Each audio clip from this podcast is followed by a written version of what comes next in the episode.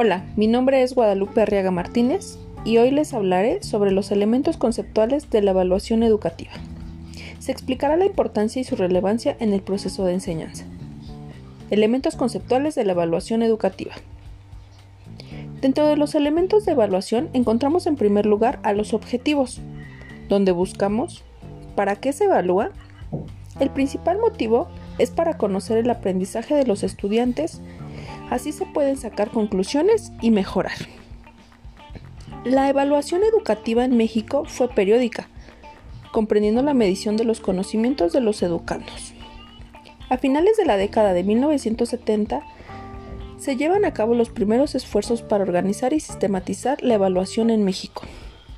Durante 1973 y 1977 se realizaron evaluaciones a gran escala, cuyos objetivos consistían en evaluar las aptitudes de los estudiantes de sexto grado de primaria y en telesecundaria, cuyos resultados servirían para establecer un diagnóstico de necesidades. En 1982, los elementos sujetos a evaluación eran los conocimientos, las habilidades y destrezas y las actitudes. En 1984 se crea la Dirección General de Evaluación, cuya labor primordial fue el diseño y aplicación de instrumentos de evaluación. Con la revolución educativa se buscó un avance racional, ordenado y sostenido de la educación, por lo que se pretendió examinar en profundidad el sistema, evaluar su funcionamiento y determinar el sentido de los cambios que se deberían operar en todo y cada una de sus partes. En 2009 se consideró a la evaluación como un proceso continuo y permanente que implica analizar tanto los procesos de resolución como los resultados de las situaciones que los alumnos resuelven o realizan.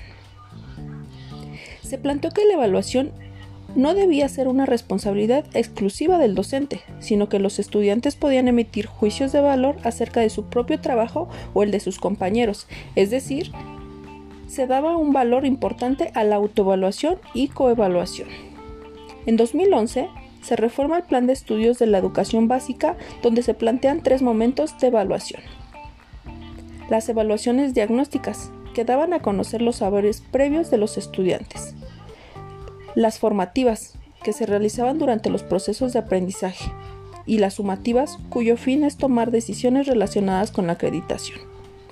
Con todos estos cambios y actualizaciones realizadas a reformas y leyes educativas en México, se pretende que los estudiantes al concluir su educación académica cuenten con las competencias necesarias para la integración a una sociedad siendo ciudadanos productivos. Es todo por hoy. Gracias por su atención. Hasta la próxima.